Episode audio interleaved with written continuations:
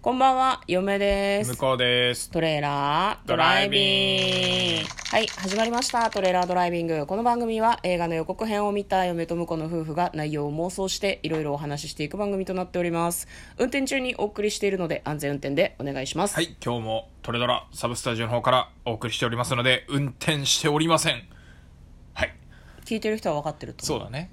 音が綺麗な時は大体あの運転してないからね。まあ、言うてそんな綺麗でもないかもしれないですけどね。どうなんですかね。まあ、比べれば家の方がマシか。そうだね。だから、あの、正確には、あの、メイン、サブ、メイン、サブ、メイン、サブ、メイン、サブみたいな感じでやると、あの、はっきりと違いがね。わか性る格っていうか理想としてはね。あ理想としてはねそうんねうんやれてないからね。そうね。うん。主に家からお送りして最近を主に入れや。ちょだから番組名を変えた方がいいんじゃないですかああ、なるほどね。トレーラードライビングじゃなくてトレーラーホーミングホーミングって。ホーミングホーミングって追尾してる感じがあるけどさ。そうっすねうん英語できない感やばいっすねそうねトレーラーホームトレーラーホームトレーラーホー ムトレーラーホーム在宅映画妄想とかじゃんああ日本語にするとそうねうん、じゃあ在宅映画妄想の嫁と婿がお送りしていきますはいはい今日妄想する映画はこちらです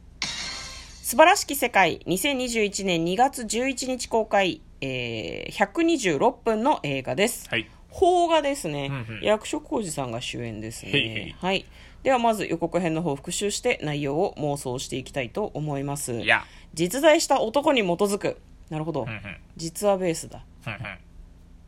ある男性がですね刑務所から出てくるんですけれども、まあ、その後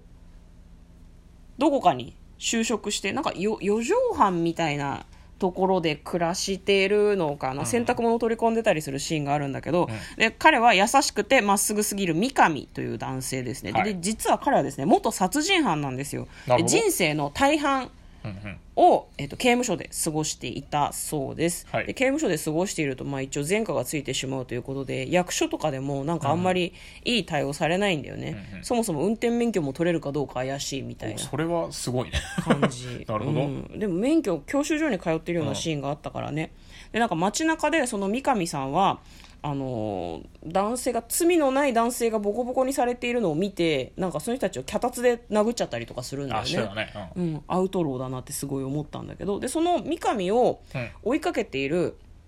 なんだろうなテレビのプロデューサーとかなのかね長澤まさみさんとあと男性が演じてましたけど、はいごめん役者さんの名前がわからない、2人そのプロデューサーみたいな人がなんかこうドキュメンタリー的にそれとも隠し撮りなのかわかんないけど追いかけてるんだけど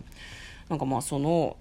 刑務所に長いこと入っていた男性の人生がどう変わっていくのかみたいうんはないはい感じの話でしたね、この世界は生きづらく温かいということで、えー素晴らしき世界という作品だそうですでは内容の方妄想していきましょ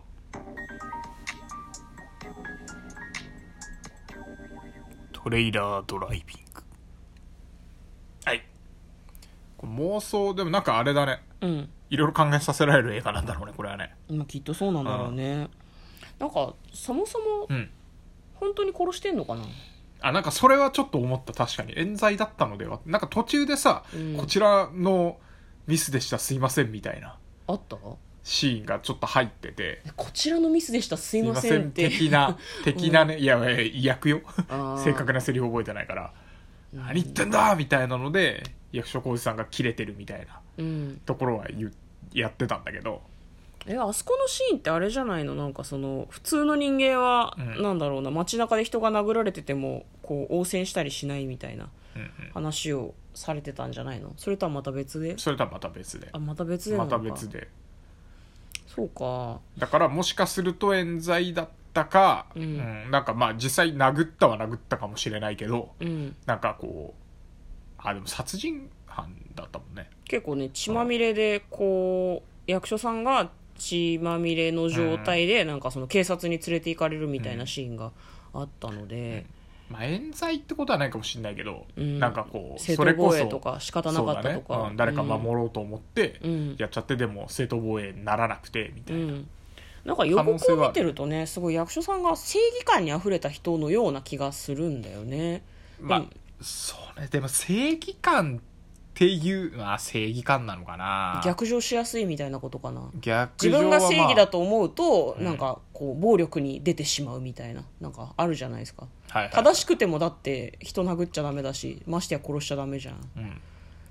うんまあせ正義っていうよりはなんか追い込まれてこう反撃みたいな感じかもしれないけどねうん正義感なのかなまあでもあれか困った人を助けるみたいな正義感っていうのかな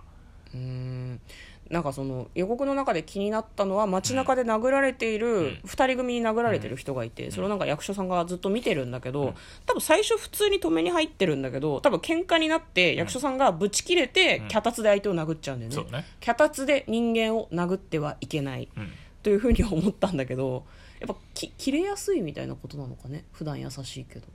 まあまあ最終的にはね制圧しちゃうってことだろうね、力でねそうだよね、うなんかでもなんか、その正しいっていうよりは、うんうんまあなんかなんだろうな助けたい何かがあって、うんまあ、そのさっきで言うとなんか二人組にね絡まれてる人だよね、うんなんかピュアすぎるかうんうんうら、ん、そうねそうね、こう良くない感情に触れると良くない方に触れてしまうからうん世界が優しくなれば役所さんはきっと脚立を振り回さなくて済むんだまあそろうれなはそうとだは思いますけど、じゃああれじゃないかな、うんなんかそのアウトロー的なうんうんことをしなくて済むように、なんかもうちょっとふんわりした場所に勤めればいいんじゃないサンリオピューロランドとかいやでもあのちゃんと並ばないやついたら殴っちゃそうねそうディズニーランドとかで「はいここ通ってください」って言ってダメなやつ見つけたらグーで う殴っちゃうそみこたい行っちゃダなメだっつってんだろって言って地獄じゃんまあ地獄だよいやでもさ昔はあったよねって思うえ何グーで殴られることがいやだってさ知らんあの隣のあ近所の家のおっさんに怒られたりとかさ殴られはしなかったよあもういやでもげんこつぐらい食らってた気がするなあ本当まあ、顔は殴られてないけど本当になんかやばいことすると、あのげんこつ食らうみたいのはなんか感覚としてあったからわかんないそれはあの自分が食らっていたわけではなくて、んあの空き地で遊んでるジャイアンとかが 隣の雷親父に怒られてるシーンを見ていたせいかもしれないけど